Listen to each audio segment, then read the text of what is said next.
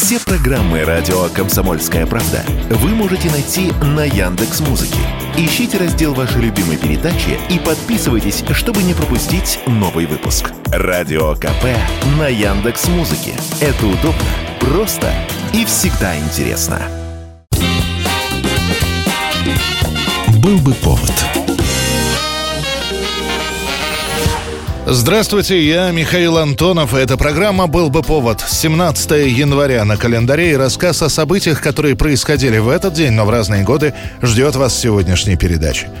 1920 год, 17 января. Спустя ровно 4 года после принятия Конгрессом США вступает в силу 18-я поправка к Конституции, которая вводит на территории всех Соединенных Штатов сухой закон with the bar lined with the boys and bums, spending their money, debauching their characters, rotting their bodies, За несколько десятилетий до этого американское правительство, а точнее представители Конгресса и Сената, поделились на сухих и мокрых. Сухими называли тех, кто еще в конце прошлого века предлагал установить запрет на продажу спиртного в некоторых штатах. Например, в резервациях, где проживали индейцы. Ну а мокрые — это те, кто считал, что человек сам вправе выбирать, какой образ жизни ему вести, пьяный или трезвый. Однако к 15 17 годам 20 века сторонников трезвого образа жизни оказалось куда больше. Их аргументы следующие. Фермеры спиваются. В городах на каждом шагу салуны и рестораны. Алкобизнес никто не контролирует. А так как разрешено свободное ношение оружия, то часто вспыхивают не пьяные драки, а пьяные перестрелки. Но и главный аргумент. Когда обсуждался сухой закон, шла мировая война. И одним из стратегических продуктов было зерно, которое посчиталось считали кощунственным переводить на алкоголь. Ну а далее США ждет после введения сухого закона 13 в кавычках веселых лет безуспешной борьбы с самогоноварением, бутлегерами, подпольными винокурнями и другими прелестями жизни, которые породит этот запрет. And you just didn't criticize what a man's bootlegger had sold him, even if it almost killed you to drink the stuff. Алкоголя в итоге в США меньше не станет, его просто будет труднее достать. На вес золота станет иметь знакомых врачей и священников. У одних будет доступ к спирту, другие станут получать вино для причастия. Адреса подпольных клубов, где можно выпить чаю, это когда виски подается в чашке с блюдцем, передаются с великой тайной только самым близким друзьям.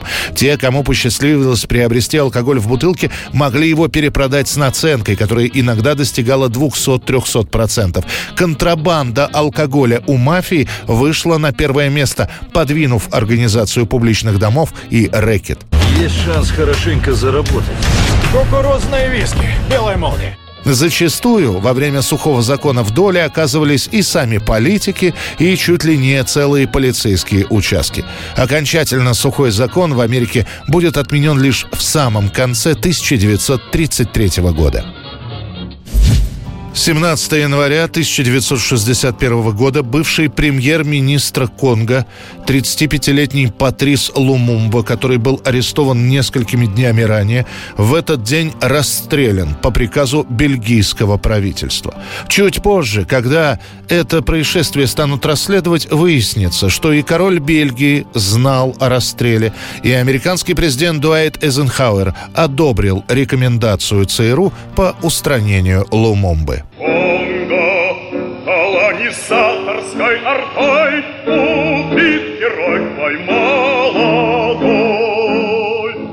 Когда в Конго произошел переворот, который возглавлял Патрис Лумумба, в Бельгии особо не стали придавать этому значения. Что там происходит в нашей колонии? Ну, перешло несколько провинций под контроль повстанцев. В конце концов, в бельгийском парламенте даже приняли решение ничего не предпринимать и посмотреть на то, как будет развиваться ситуация, а дальше уже подкупом или шантажом создать на территории Конго как бы не независимое, но в то же время марионеточное правительство, которое бы позволило по-прежнему бельгийцам использовать ресурсы страны.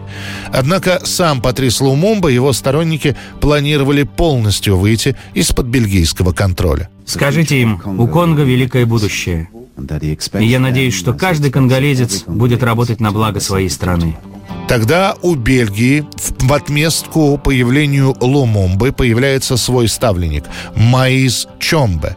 Он контролирует провинции, куда переместилось белое население и где сконцентрированы все запасы полезных ископаемых. В итоге до последнего момента мирная страна буквально разорвана на части. Где-то революционеры, где-то оппозиция, где-то просто группы бандитов, которые сформировались и перемещаются от деревни к деревне, промышляя грабежами. Так продолжается весь 1900 1960 год. Бельгии надоедает на это смотреть, и они предлагают решить ситуацию в стране самым простым способом, устранив возбудителя спокойствия. Лумумбу и его товарищей арестуют. Перед самым расстрелом к ним в хижину зайдут бельгийские политики, но, судя по всему, разговора не получится. They were bundled into a heavily guarded lorry and driven off towards a place called Binzer. 35-летний Ломомба будет расстрелян местными солдатами, которые подчиняются бельгийским офицерам. После тела расстрелянных обольют кислотой и подожгут. Причем после совершенного власти объявят, что Лумумба погиб от рук местных жителей. И лишь спустя 40 с лишним лет все обстоятельства убийства будут выяснены.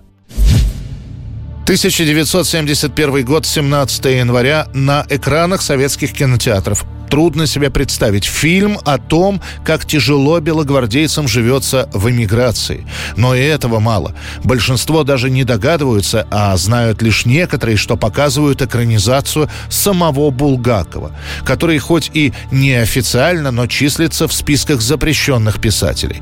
Именно поэтому, казалось бы, обычное кино про гражданскую войну и ее последствия собирает почти полные залы кинотеатров. Смотрят двухсерийную картину картину «Бег». Твои соотечественники, которые за тебя же боролись с большевиками, стоят перед тобой, а ты, ты им отказываешь в пустяковой сумме. Да ты представляешь, что в Константинополе Серафима голодает. Я полагаю, эта тема исчерпана. Снимает фильм «Бег» тандем Владимира Наумова и Александра Алова. Оба на хорошем счету у руководства. Один снимал Павку Корчагина и Тараса Шевченко. Другой год назад прославился революционной картиной «Гори, гори, моя звезда». Одним словом, товарищи проверенные. На самом деле, разрешение на съемку «Бега» режиссеры ни у кого не получали. Они написали сценарий и, будучи руководителями одного из кинообъединений, просто стали снимать. И уже после повезли утверждать заявку на Госкино. Там не почувствовали подвоха, тем более, что авторы описали свой фильм так, что покажут самую неприглядную сторону белогвардейской эмиграции и их жизни в том же Константинополе. А получив согласие, Алов и Наумов уже на следующий день отправляются к морю снимать основные сцены. Причем стараются это сделать как можно быстрее, пока начальство не опомнилось. Удалось даже выбить командировку в Стамбул.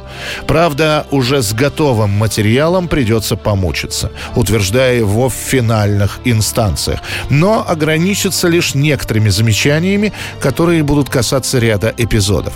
Однако, когда уже все готово к прокату ленты, афиши выпущены, билеты напечатаны, кинотеатры подготовлены, режиссерам сообщают, принято решение, картину как воспевающую белогвардейцев решено закрыть, не выпускать. Стервятиной питаешься. Позвольте убрать его, ваше превосходительство. Нет. В его словах проскальзывают трезвые мысли о войне. Поговори, солдат, поговори. Доску и мешок. Слушаюсь. Как твоя фамилия, солдат? Фамилия? Да что фамилия? Фамилия у меня неизвестная. Крапилин. Истовой. А ты пропадешь. Пропадешь, оголтелый зверь в канаве. И вот тут помогло чудо. Один из режиссеров, Владимир Наумов, летит в самолете, в котором находился один из членов Политбюро. Режиссер рассказал о ситуации с фильмом, после чего Через некоторое время запрет на показ бега был снят, и картину стали демонстрировать без ограничения во всех кинотеатрах.